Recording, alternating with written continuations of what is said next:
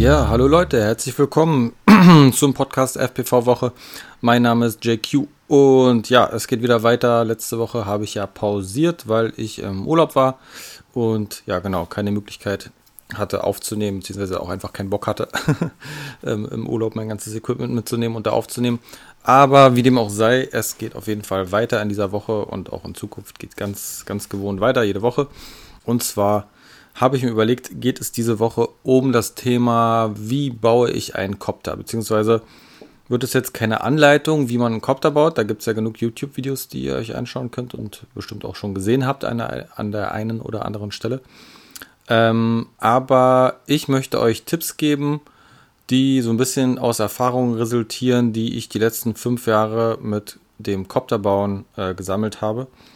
Äh, und ich habe viele Erfahrungen gemacht, weil ich sehr, sehr viele Copter gebaut habe. Ich kann es jetzt nicht sagen, wie viele es an der Zahl waren, aber ich baue ständig auch neue Copter und teste Sachen und sowas alles. Also ähm, ja, beschäftige mich sehr viel mit diesem Thema. Ich habe, glaube ich, außer einen Tiny Boop von Ishin habe ich, glaube ich, noch nie einen RTF, also einen fertigen Copter gekauft, sondern immer selber gebaut.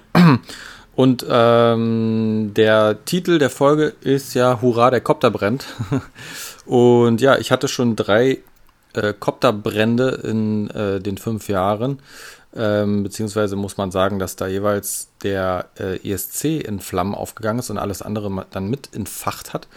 Ähm, genau, da kommen wir auch dann später noch zu, was da die Gründe für waren ähm, und wie man das äh, verhindern kann, weil so ein Kopterfeuer ist nicht schön, weil in der Regel, wenn es ordentlich, also wenn man mit 6S fliegt, ja, also da 25 Volt anliegen, dann gibt es einen ordentlichen Feuerball und der ganze, ganze Kopter ist in der Regel im Arsch.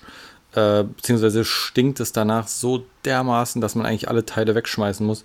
Ähm, das Einzige, was halt teilweise zu retten sind, sind die Motoren vielleicht, wenn die jetzt nicht vom Einschlag direkt auch zerstört wurden, was bei mir teilweise auch der Fall war. Und ähm, ja, das ist einfach sehr, sehr unschön und ich habe in zwei Fällen auf jeden Fall ganz klar herausfinden können, woran es lag. Und es wäre vermeidbar gewesen und ja, genau, da möchte ich euch eben dran teilhaben lassen, weil ja, so ein Kopterfeuer ist nicht schön. Ähm, einerseits kann es natürlich auch irgendwie gefährlich werden, ja gut, aber hauptsächlich ist einfach sehr, sehr schade um die schönen Komponenten, die man da in Rauch aufgehen sieht. Und ja, es ist, es war halt, also jedes, also alle drei Male waren bei Turnieren, bei Race-Events. Mhm. Natürlich ist es immer ein Riesenspektakel und die Leute äh, äh, feiern das dann so ein bisschen, ne? Das ist so wie, im, wie im äh, Motorrennsport, irgendwie, wenn irgendwie ein schlimmer Unfall passiert oder so, dann ist es halt natürlich spektakulär. Natürlich hofft man immer, dass dem Fahrer nichts passiert, aber natürlich ist es ein Spektakel und so ist es natürlich auch, wenn ein Kopter irgendwo einschlägt. Erstmal hört man das Geräusch und danach sieht man irgendwie die Stichflamme und dann, ja, setzt man selber die Brille ab und betet so zwei Millisekunden, dass man selber nicht betroffen ist. Und dann realisiert man aber meistens ganz schnell, ach du Scheiße, nein, das ist mein Kopter, der brennt, nein. Und alle schreien, oh, brennt, brennt, oh. und du rennst da über den Platz und ah, es, es ist immer nicht schön, aber es, es passiert. Ähm, genau, aber es ist auf jeden Fall nicht in allen Fällen, aber in manchen Fällen vermeidbar. Genau. Mm. Ich sag schon mal jetzt, die Folge könnte heute wahrscheinlich ein bisschen länger werden. Ich weiß noch nicht genau. Ich versuche auf die einzelnen Sachen einzugehen. Ich habe mir hier so eine Liste gemacht. Also wir, wir arbeiten uns quasi von außen nach innen vor, genauso wie ich einen Copter auch baue. Ja, also es geht quasi los mit dem, dem Frame natürlich, den zusammenbauen und dann Motoren und sowas alles. Aber ganz zuerst nochmal ganz kurz äh, der Aspekt, warum baut man überhaupt selber einen Copter? Weil es gibt ja gute RTF-Copter, also RTF, RTF wer es nicht weiß, Ready to Fly oder BNF, Bind, to fly, Bind and Fly, also äh, Receiver binden und fliegen. Ähm, Gibt es ja super Teile am Markt. Also jetzt, ich erinnere mich an ein Video von Mr. Steel vor einigen Monaten, glaube ich. Da hatte er, da wollte er eine Caddx Vista kaufen und es gab keine. Haha. Äh, und dann hat er einfach ein iFlight äh, Nahschool, glaube ich, gekauft mit Vista, weil der so billig war, meinte er, dass es halt, also hat irgendwie, weiß nicht, 320 Dollar gekostet oder so und die Hälfte wäre quasi die, die Vista gewesen. Da meinte er, hat er den einfach gekauft, um im Zweifelsfall, Zweifelsfall einfach die Vista auszubauen. Und dann ist er den auch Test geflogen und hat sogar ein Video darüber gemacht, was ich total cool fand, weil klar, Mr. Steel ist einer der weltbekanntesten Piloten und auch ein Superpilot. aber der verkauft natürlich auch seine eigenen Teile über Ethics, ähm, über seine eigene Marke. Und da fand ich, schon, fand ich es schon bemerkenswert, dass er ein Video macht bei YouTube, wo er quasi den äh, iFlight-Copter fliegt und auch noch sagt, wie gut er fliegt. Ne? Ähm, und fand ich sehr cool, wirkte auch sehr ehrlich alles. Also er hatte auf gar keinen Fall not, nötig, da irgendein Video zu machen oder so. Er hat den einfach selber gekauft und ja, war dann selber überrascht davon, wie gut so ein Teil, was fertig irgendwie kommt, äh, was so günstig ist im Verhältnis jetzt zu einem Mr. Steel Bild, was irgendwie, wenn man es fertig kauft, glaube ich, was kostet das? Zwischen 700 und 900 Dollar oder so, also unfassbar viel. Mhm. Ja, und das zeigt natürlich auch, wenn so ein Weltklasse-Pilot dann halt einfach so einen RTF-Copter fliegt, den wir alle oder den auch viele zu Hause haben, von euch vielleicht sogar, den Naskult oder den Sidora oder so.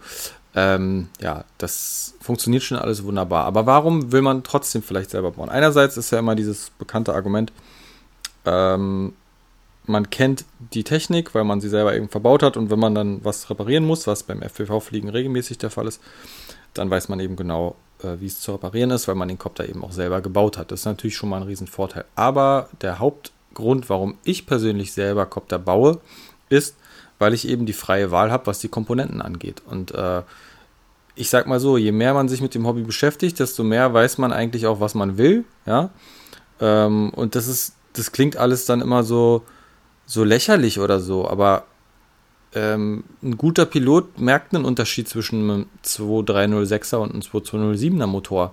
Ja, kannst du, kannst du dem eine Augenbinde aufsetzen und den fliegen lassen und nach ein paar Akkus, also man muss natürlich immer hin und her vergleichen und so, aber wird man den Unterschied feststellen und so ist es halt mit vielen Sachen, ja, oder der eine Pilot mag eben einen Copter, der schwerer ist. So, jetzt zum Beispiel ein Le Drip oder so, auch ein bekannter Freestyle-Pilot. Der mag grundsätzlich Setups, die sehr, sehr schwer sind, weil es eben seinem flowigen Flugstil sehr, ähm, ja, äh, hilft, weil er dann viel Momentum halt eben äh, durch die Gegend, äh, also smooth durch die Gegend bewegen kann. Da hilft es natürlich, wenn du einen sehr schweren Copter hast.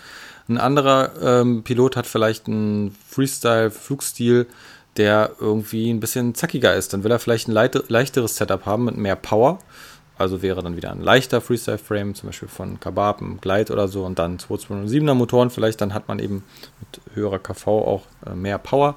Und so hat halt jeder irgendwann so seine Anforderungen an das Setup und die erreicht man meistens nur, wenn man selber baut, weil die Hersteller, die bauen immer Setups, die halt für die Masse geeignet sind. Und das ist ja auch völlig in Ordnung, die funktionieren auch gut, aber es ist eben nicht spezifisch geeignet. Und das ist jetzt vielleicht ein bisschen weit hergeholt, aber im Endeffekt ist es ja so, ein Formel-1-Fahrer würde jetzt auch nicht mit einem VW Golf äh, beim Rennen antreten, sondern natürlich mit einem Auto, was spezifisch auch für seine Anforderungen gebaut ist. Und das ist auch der Hauptgrund.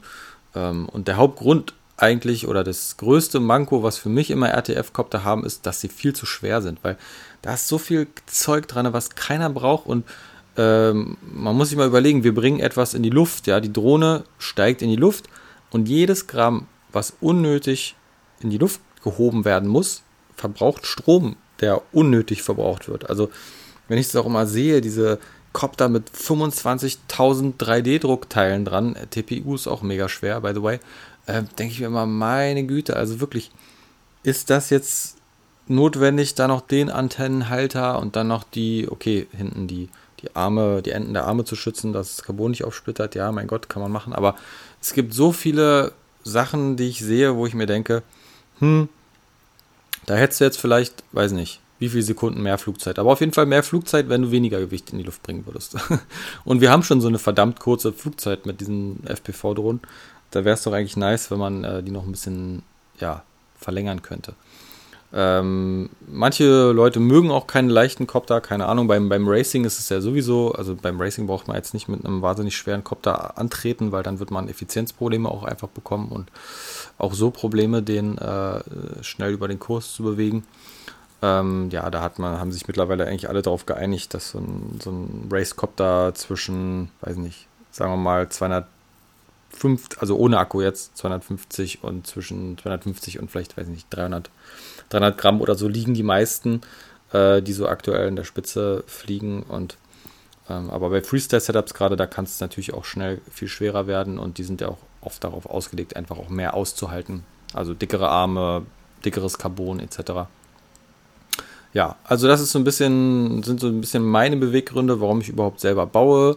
Nämlich, weil ich am Markt eigentlich keinen Copter finde, der genau so gebaut ist, wie meine Anforderungen sind. Außer jetzt vielleicht ein Tiny Move oder so, weil da gibt es nicht so viel Spielraum. Aber äh, sobald es die Setups größer werden, ähm, ja, und ich habe so viele verschiedene, also ich will jetzt nicht angeben oder so, aber ich habe sehr, sehr viele Drohnen und sehr, sehr, oder Copter, äh, für die ganzen Begriffsnazis hier unter euch. ähm, ich habe sehr, sehr viele Setups und wie ich auch schon irgendwann mal gesagt habe, jedes von diesen Setups hat einen ganz eigenen Anwendungsbereich und ganz eigene Eigenschaften und ähm, ja, diese Setups sind alle selber gebaut und erfüllen halt immer genau einen Zweck, nämlich, weiß nicht, Indoor-Fliegen smooth oder Outdoor-Fliegen smooth oder Outdoor-Fliegen Racing oder was haben wir hier noch, 360-Grad-Kameras tragen oder so. Das ist halt alles, äh, ja, so eine Setups kannst du eben nicht kaufen und deswegen macht es auch Sinn, selber zu bauen. Und auch einen ganz normalen Freestyle-Copter selber zu bauen, macht in meinen Augen Sinn. Äh, genau. Womit geht's eigentlich los, um jetzt mal wirklich zum Bauen zu kommen? Guck gerade mal, wie lange sind wir schon dabei? Ah ja, ja, schon viel gequatscht. Egal, also kommen wir zum Bauen. Ich versuche mich soweit kurz zu halten und einfach die wichtigen Tipps rauszustellen, wo ich festgestellt habe über die Zeit, das sind Sachen, die man auf jeden Fall beachten sollte. Ähm, es geht los beim Frame selber. Also, klar, das sind Carbonteile, dann sind es Schrauben, Muttern vielleicht. Ähm, okay, man schraubt das Ganze zusammen, manchmal gibt es noch eine Anleitung, äh, meistens ist es aber auch eigentlich relativ selbsterklärend. Ähm, auf jeden Fall empfiehlt es sich, äh, Loctite zu verwenden, damit die Sachen sich über die Dauer nicht äh, lösen. Es gibt ja dann diese Pressfit-Nuts oder auch in den Standoff rein. Ähm, Loctite sollte man schon benutzen, gerade bei den ähm, Teilen, also jetzt so Sachen, die irgendwie Sandwich-Plates halten oder sowas da macht es auf jeden Fall Sinn, weil durch die Vibration, die die Motoren und Propeller erzeugen, können sich halt eben Schrauben über die Dauer lösen und dann auf einmal hat man ganz komisches Verhalten, weil jede, also ein Frame hat einen gewissen Resonanzbereich. Das ist ja gerade auch ganz, ein ganz großes Thema in den ganzen YouTube-Videos, dass man eben über die Blackbox schaut, in welchem Resonanzbereich bewegt sich eigentlich der Frame äh, oder mein Setup und dann versucht ne, gezielt gegen diese Frequenzen halt eben vorzugehen, weil das natürlich alles Sachen sind, die den Gyro beeinflussen auf dem Flugcontroller. Man möchte also eigentlich so wenig wie möglich Schwingungen und diese erreicht man, indem man einen sehr, sehr steifen Frame hat. Wenn ich jetzt einen Frame habe, der, also manche Frames sind einfach von sich aus steif, von der Bauweise, manche, also durch Querstreben kann man zum Beispiel Steifigkeit erzeugen. Und das hilft immer beim Tuning, weil man eben weniger Störfrequenzen hat. Wenn jetzt aber zum Beispiel deine Schraube in dem Arm, ne, der, der, die Schraube, die den einen Arm festhält, ein bisschen sich lockert über die Zeit und du merkst es gar nicht, dass dein der Arm, der eine so ein bisschen Spiel hat, dann können auf einmal richtig merkwürdige Oszillationen auftreten und ganz, ganz weirdes Verhalten, was man auf jeden Fall nicht haben möchte.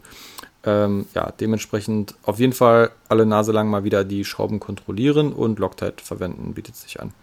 Bei den Motoren würde ich es jetzt nicht machen, weil ein Motor geht auch mal kaputt und den will man dann auswechseln. Da hätte ich keinen Bock jetzt. Außerdem ist mir noch, nie ein Motor abgefallen, irgendwie, der äh, ordentlich festgeschraubt war. Genau, also Loctite. Dann Punkt Nummer zwei, und das ist einer der größten äh, Tricks, die ich so herausgefunden habe und habe dann irgendwann gemerkt, ah, das machen auch andere so. Und zwar, ähm, die Standoffs, die in der Regel dabei sind, die sind ja aus Aluminium. Aluminium ist sehr weich, ja, und die Schrauben, die aber in der Regel dabei sind, sind Stahlschrauben. So, das heißt, was ist stabiler? Schraube oder Standoff? Ja, natürlich die Schraube.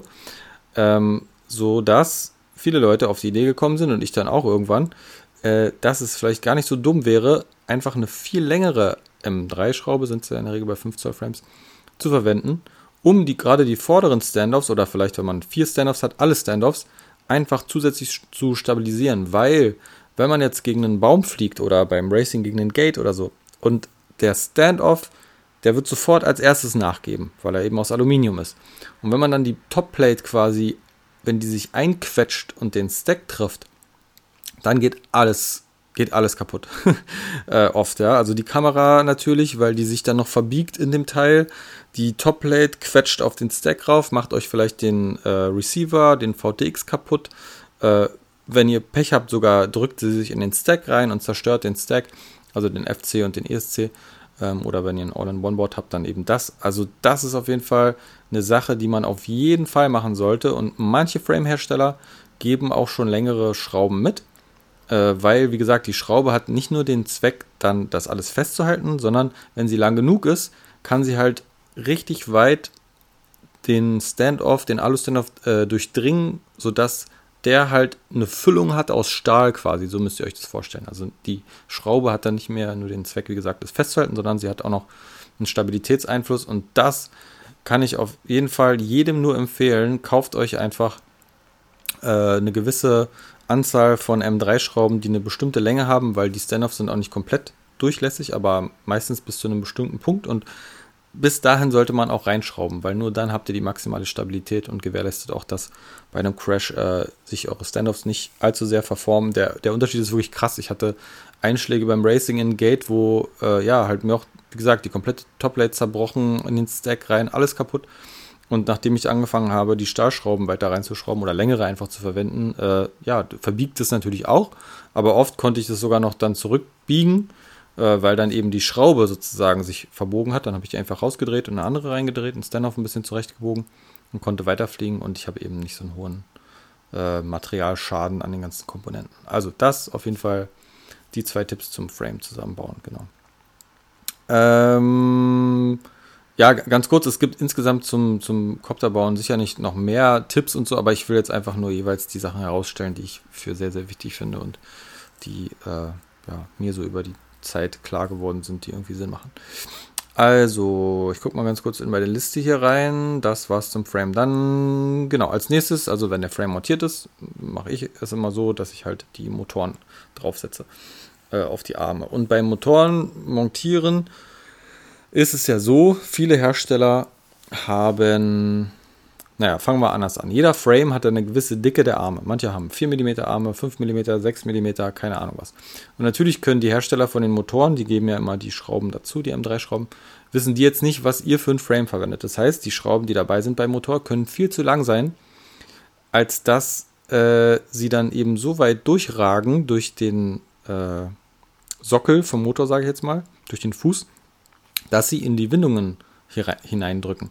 Und das ist extrem gefährlich, weil da natürlich äh, Strom anliegt und ähm, wie wir alle wissen, leitet Carbon. Ich hatte das jetzt gerade auch wieder bei einem Setup. Da war, ähm, da war es jetzt nicht unbedingt mein oder nicht mein Fehler, sage ich jetzt mal, weil ich weiß ja um die Thematik, aber die eine Phase, also Brushless-Motoren haben ja drei Phasen und die eine Phase des Kabels lag genau über der Öffnung von dem Loch, von dem Fuß, wo die Schraube durchkommt und hat anscheinend ganz leicht die Ummantelung penetriert äh, meine Schraube und so dass es ja so dass quasi der Strom fließen konnte durch die Schraube in den Arm und dann habe ich schon beim Test Havern gemerkt, dass es anfängt zu stinken, weil Carbon, wenn es heiß wird und da Strom durchkommt, dann fängt es ganz übel an zu stinken.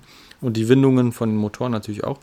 Ähm, bin sofort gelandet und habe halt festgestellt, dass sich der Strom seinen Weg gebahnt hat in Richtung Stack quasi und habe dann schnell alles abgesteckt. Und äh, ja, also viele Hersteller von Motoren verbauen ja auch so eine Plastiklippe unten drunter, dass es eben geschützt sind, die Windungen äh, von, vor den Schrauben. Aber achtet da auf jeden Fall extrem drauf, ähm, wenn ihr selber baut, dass ihr euch da nicht die, weil wenn ich jetzt weitergeflogen wäre, dann wäre der Motor abgeraucht. Ähm, und äh, das ist dann mal natürlich super ärgerlich und auch teuer im Zweifelsfall. Ähm, ja, also passt immer gut auf, dass eure Schrauben durch den Sockel oder Fuß, wie man es auch nennen möchte, vom Motor nicht zu weit reinragen oder rausragen, dass sie nicht die Windungen treffen eben, weil da liegt Spannung an und dann wird's, wird's hässlich, ja, genau. Ansonsten, wie gesagt, äh, Loctite bei Motoren meiner Meinung nach nein und auch dieser Firlefanz von wegen hier Softmounts für die Motoren oder so halte ich für absoluten Quatsch, weil das, was man gewinnt, ist viel weniger nämlich Vibrationen zu filtern, als das, was man riskiert, nämlich wenn der Motor nicht richtig aufsitzt auf dem Carbon, dann hast, hat man, auch wenn es nur ganz wenig ist, eine kleine Hebelwirkung natürlich und wenn man einschlägt irgendwo und die Glocke getroffen wird, ist es viel wahrscheinlicher, dass der Motor rausreißt ähm, und äh, wenn man eben die Windungen kaputt hat im Sockel vom Motor, dann kann man den auch nicht mehr verwenden. Also äh, außerdem ist auch die Gefahr da, dass die Schrauben sich dann lösen. Also wenn man schon soft mountet, dann aber auf jeden Fall doch mit Loctite. Ähm, aber insgesamt macht ja auch kaum noch einer. Aber immer, immer, mal wieder kommt jemand auf die Idee, ey, warum softmountet man eigentlich die, nicht die Motoren? Aber lass das, meiner Meinung nach. Der Motor sollte so fest wie möglich mit dem Arm verbunden sein, wie es geht. Für maximale Stabilität halt eben. Ähm, genau, dann, ja, natürlich die Motorenkabel, wie bringt man die zum Stack? Ich hab's, also es gibt ja diese Variante, dass Leute sich einen Propeller zerschneiden und dann quasi das als Abdeckung nehmen. Dann gibt es auch diese Race Wires, äh, ne, wo man quasi die Kabel abschneidet, an die Race Wire lötet und dann wieder die Kabel nimmt und vom Race Wire wieder zum Stack dann verlötet. Äh, das ist auch eine Lösung, aber es ist mir alles viel zu aufwendig und viel zu viel Firlefanz. Ich bin einfach ein großer Fan davon geworden, äh, die Motorenkabel quasi um den Arm zu wickeln und dann muss man sich einfach überlegen, in welche Richtung man wickelt. Äh, je nachdem, welche Prop-Richtung ihr eingestellt habt, also welche Drehrichtung. Habt ihr die klassische, habt ihr die nach, also Inverted Drehrichtung quasi, wie es die meisten ja mittlerweile machen, äh, dann sollte eben natürlich an genau dieser Stelle der äh, Arm nicht getroffen werden. Also was ich damit meine ist, ich biege dann immer den Propeller leicht runter, gucke, wo er den Carbonarm treffen würde vom Kopter und genau da sollte das Kabel natürlich nicht rumgewickelt sein. Äh, genau, also so ähm, versuche ich die, weil, weil, warum macht man das überhaupt? Natürlich, um zu verhindern, dass der Propeller das Kabel trifft und durchschneidet. Das passiert, kann regelmäßig passieren. Äh, mir passiert es nicht mehr, weil eben an der Stelle, weil ich genau gesehen habe, wo der Propeller den Arm treffen würde und da eben das Kabel nicht lang verlegt habe. Das ist so ein bisschen der Trick in Anführungszeichen dazu, weil da braucht man nichts zu, da muss ich keinen Prop zerschneiden, mir noch meinen Arm dicker machen, da muss ich keinen Racewire kaufen, was wieder Geld kostet. Ähm, ja, hat sich bei mir bewährt, kann ich nur jedem empfehlen. Ähm, so, dann sind wir angelangt beim Stack, genau. Ja, das ist auch so ein bisschen dann der, der Punkt, äh, auf den ich komme, ähm, der so ein bisschen mit dem Titel der heutigen Episode korreliert. Hurra, der Kopter brennt, genau. Also, der Stack. Wenn man jetzt einen herkömmlichen Stack nimmt, egal ob nun 20 x 20 oder 30 x 30, äh, dann ist er so aufgebaut, dass unten der SC ist und dann darüber der FC liegt. Dann gibt es ja von den Herstellern, die liefern dann zu den Stacks halt immer ähm, Schräubchen mit und Muttern, äh, Plastikmuttern meistens. Ähm, und ja, wenn sie schlau sind, dann auch noch äh, Gummiringe, um die in die Bohrungen einzusetzen. Es ist nämlich so, ganz früher gab es gab's es auf jeden Fall noch nicht. Da gab es diese Softmount-Gummiringe für die ESCs auch speziell noch nicht. Und das Problem ist einfach, dass ein ESC, wenn der eine physische Beschädigung erleidet, ja, dann ein Kurzschluss entstehen kann. Und dieser Kurzschluss sorgt dafür, dass ihr quasi, das ist, als wenn ihr Plus Minus von einem Lipo verbinden würdet. Äh, das ist äh, natürlich nicht gut, weil die ganze Spannung äh, dann da in Rauch und Feuer aufgeht, wie ich es vorhin schon beschrieben habe. Und das keine, keine sehr schöne Sache ist. Ähm, und das kann eben entstehen, einerseits, wenn ihr zum Beispiel äh, wie es mir damals passiert ist und wie ich dann auch herausgefunden habe, dass es eben das Problem war, äh, Stahlschrauben nehmt, um den Stack zu verschrauben, dann und, und keine und auch kein äh, Wiggle Room, sagt man in Englisch, also kein, hm, kein Spiellast sozusagen, dass der ESC so ein bisschen schwimmend auch gelagert ist, dann sorgt ihr dafür, dass ihr quasi euren ESC fest verschraubt mit euer Sandwich Plate oder Bottom Plate oder was auch immer ihr am Frame habt. So, wenn ihr jetzt mit hoher Geschwindigkeit irgendwo einschlagt, dann ist es so, dass Carbon grundsätzlich auch auf eine gewisse Art flexibel ist.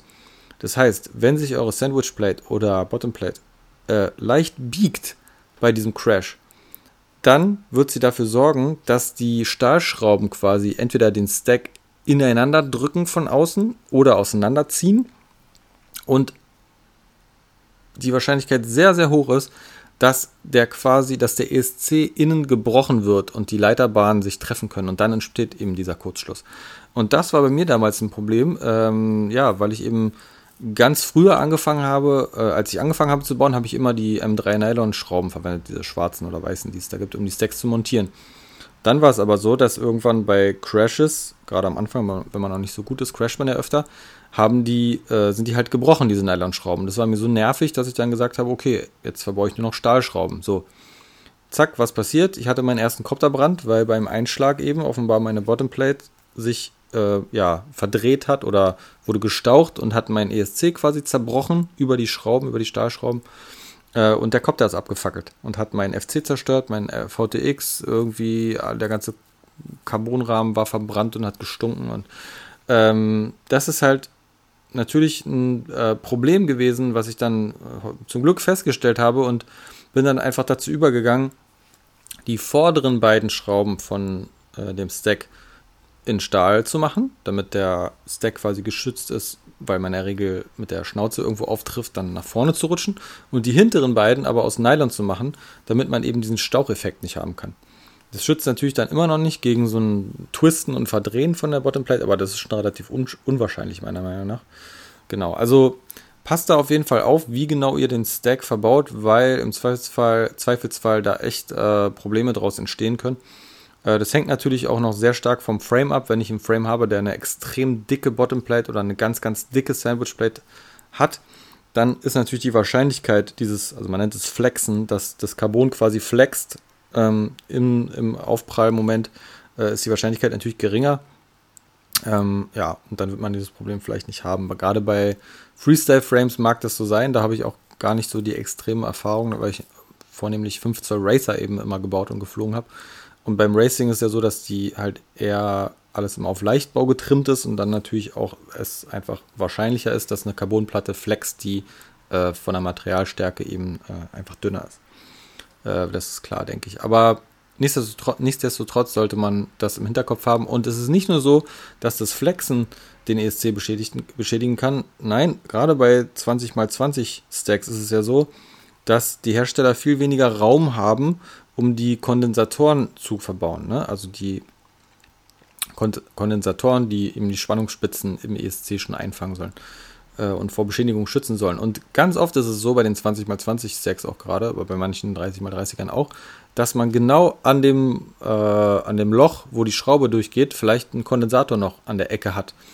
Und wenn dann der Stack, der ESC, auf so einer Hex Mutter sitzt, also ob sie nun Nylon ist oder nicht, das ist mir egal. Das ist, äh, das ist egal. Ich habe auch schon bei Nylon-Muttern äh, den ESC äh, raufgesetzt und bin dann nach ein paar Mal Fliegen und Crashes, Crashes habe ich festgestellt, dass der Kondensator äh, abgebrochen wurde von der Nylon-Mutter sozusagen. Ähm, beschädigt wurde. Das habe ich erstmal gar nicht gesehen und es sorgt auch nicht dann dafür, dass sofort der Kopter abfackelt oder nicht mehr fliegt oder so, weil es ist ja nur in Anführungszeichen ein Kondensator. Aber äh, natürlich kann es sein, dass der dann da irgendwo auch rumfliegt und wieder einen Kurzschluss verursacht. Oder wenn man zu viele von denen zerstört, dann ja, werden die Spannungsspitzen eben nicht mehr eingefangen davon. Äh, ähm, sprichwörtlich gesagt. Und dann habt ihr auch wieder eine Beschädigung vom ESC und es kann dann auch wieder zu einem Schaden, Kurzschluss, was auch immer führen. Oder zu Desyncs oder weiß ich was, sonstigen Problemen. Äh, genau, dann das war jetzt so beim, was den ESC anbelangt. Mittlerweile sind viele Hersteller auch schon auf den Trichter oder auch schon länger gekommen und ähm, geben halt, also machen die Aussparungen, die Löcher eben größer, damit noch dieser Gummi, äh, dieser Gummieinsatz reinpasst sozusagen, der wieder dann so ein bisschen Spiel eben verschafft, dass der ESC ein, einfach nicht unter Spannung steht, weil gerade wenn die Bohrungen vielleicht beim Frame auch nicht so passen, kann es eben sein, dass der ESC alleine schon vom normalen Verschrauben unter Spannung steht und wenn dann ein Crash kommt, dann kann da eben leicht mal drinnen was brechen. Genau. Und dann brennt's. Und das ist nicht schön und stinkt und macht keinen Spaß und man ist traurig. genau, davor möchte ich euch bewahren. Und ja, seitdem ich äh, den Stack eben anders montiere, nämlich halt vorne Stahlschrauben, hinten Nylonschrauben, ist mir das auch nicht mehr passiert.